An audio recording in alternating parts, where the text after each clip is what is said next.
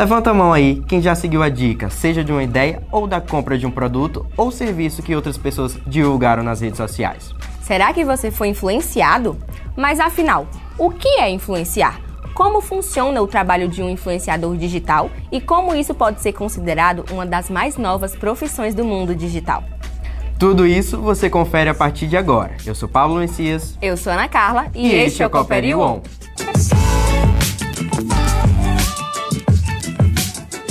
Você já curtiu uma página, fez um comentário, conheceu certo restaurante, hotel, salão ou até mesmo comprou algum produto seguindo a recomendação de alguém da internet? Se isso já aconteceu, e é realmente muito provável que sim, você foi influenciado, ou seja, muito possivelmente você esteve diante dos famosos influenciadores digitais.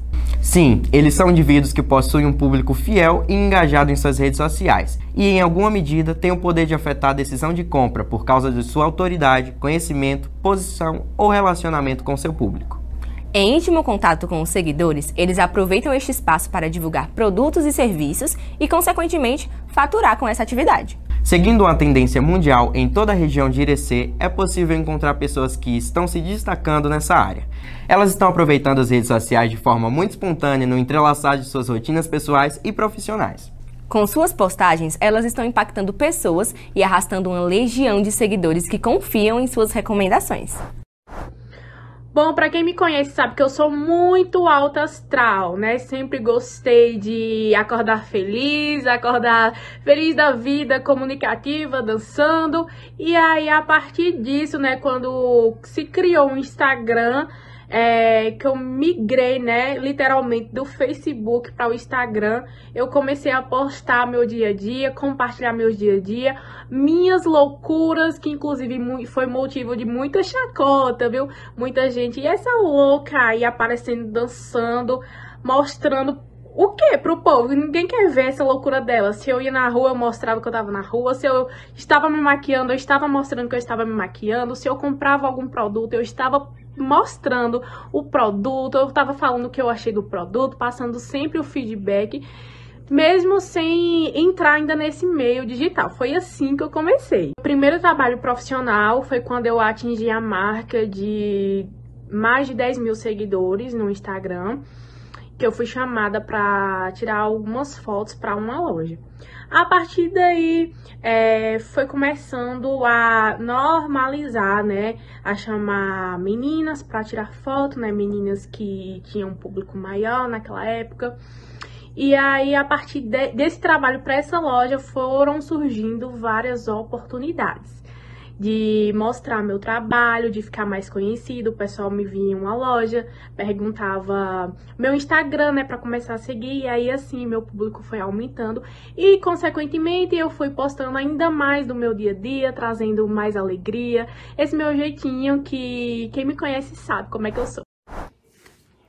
Olá pessoal, tudo bem com vocês? Me chamo Isadora Oliveira, tenho 22 anos e sou digital influencer. E quando me perguntam o que é ser digital influencer, eu falo de uma forma bem simplificada, que é você ser a ponte entre a pessoa, possível cliente, e a empresa que está oferecendo seu produto ou seu serviço. Apesar desse termo ser novo, em todas as épocas sempre existiu pessoas que exerciam influência sobre as demais. É, o que acontece é que com a globalização da internet nos possibilitou ter acesso a mais pessoas. Então, antes o que uma influenciava 20, hoje pode ser milhões. Ao mesmo tempo que é ótimo essa troca, é, ter esse poder, a gente tem que ter um cuidado, porque tem o peso da responsabilidade de você induzir a pessoa não só a comprar um produto, mas você também induz a pessoa ao modo de vida que ela vai levar. Existem pessoas que preferem tomar decisões extremas para aumentar o número de seguidores a todo custo nas redes sociais. Elas são atraídas pelo pensamento de que o número de seguidores, por si só, representa prova social e credibilidade. Só que medidas como essa geram grandes problemas. Eles vão desde o abalo na saúde mental do indivíduo até a quebra de confiança em parcerias comerciais. Qual é o papel do influenciador digital? O nome já diz: influenciar as pessoas, mas ele pode influenciar, influenciar de diversas formas, tá? Poder de decisão, compra, opiniões, o que mais você vê hoje são influenciadores digitais. Agora, como qualquer outra atividade, você vai, você pode fazer um, uma, uma comparação, inclusive, de como alguns profissionais trabalham e como outros também exercem essa atividade. E eu posso dizer, existem muitos é, influenciadores que trabalham de forma técnica, precisa, tá? É sempre é, trabalhando em cima de todas as métricas, analisando engajamento, curtidas, comentários, tá? É, o alcance e entregando o resultado que o seu cliente precisa. Para isso ele não precisa comprar seguidores, tá? Você forjar um resultado, você pode inicialmente até conseguir conquistar um cliente, um cliente grande, um cliente expressivo que você esteja buscando, mas esse cliente não vai continuar com você, ele não vai manter esse cliente da sua empresa porque ele vai entender que ele não está tendo resultado. Então, trabalhe de forma séria, responsável, porque um influenciador digital ele faz a diferença quando ele exerce uma atividade de forma responsável. Falar sobre ansiedade, depressão, cuidados com saúde mental tem sido um tema bastante atual.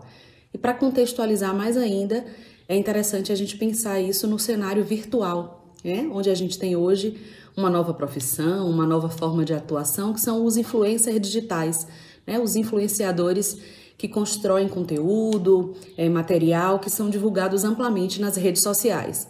Tem sido muito comum crianças, adolescentes, adultos terem sofrido o impacto da produção desses conteúdos. Por que isso? Porque existe uma tendência né, de ser veiculado informações que pregam, que fazem alusão a uma felicidade permanente, a uma necessidade de estar sempre curtindo, se divertindo, tendo excelentes experiências.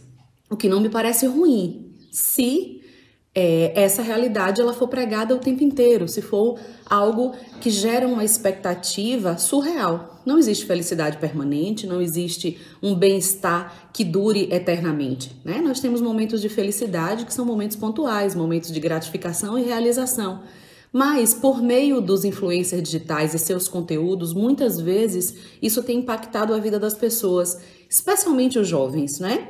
Então, ansiedade, um rebaixamento de humor, quadros de depressão, transtornos de alimentação, né? transtornos alimentares têm sido muito comuns entre especialmente jovens, né? E adultos jovens que buscam essa felicidade permanente consumindo esses é, conteúdos veiculados pelas mídias sociais. Então, hoje, alguns especialistas falam né, é, sobre a positividade tóxica, que é esse conceito que prega uma busca e um desejo de permanente realização. É, falar sempre de coisas boas, falar sempre de conquistas, falar sempre de sonhos alcançados, isso acaba gerando um nível de ansiedade, uma corrida emocional muito grande das pessoas atrás de um propósito que não existe.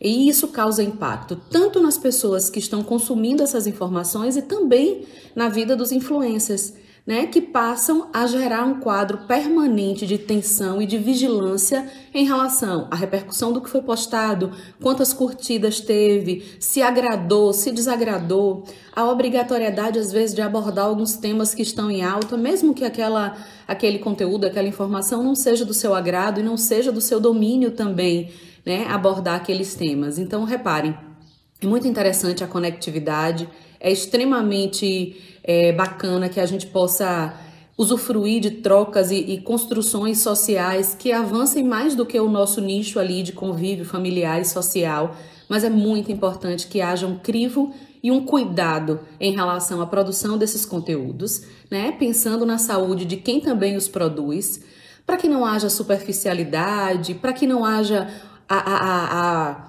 o reforço de uma idealização de algo que não existe. A busca pela felicidade é interessante, mas que a gente tenha consciência tanto para quem produz o conteúdo como para quem os consome, de que a felicidade é extremamente subjetiva. Não existe felicidade que abarque a todos no mesmo pacote.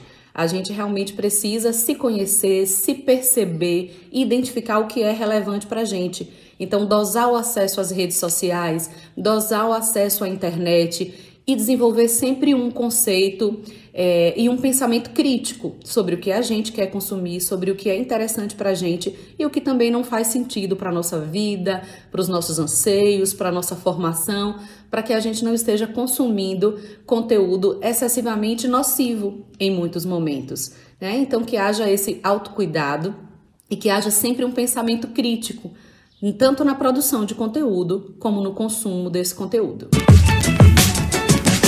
Aprendemos hoje que ser um influenciador digital de sucesso demanda tempo, esforço e dedicação. Tudo isso vai muito além do glamour. Agora contamos com você para compartilhar esse vídeo para que mais pessoas possam conhecer esse lado B dos influenciadores digitais. E você já pensou em ser um influenciador digital? Deixe um comentário, vamos adorar saber. Dê o like também e nos siga em todas as redes sociais.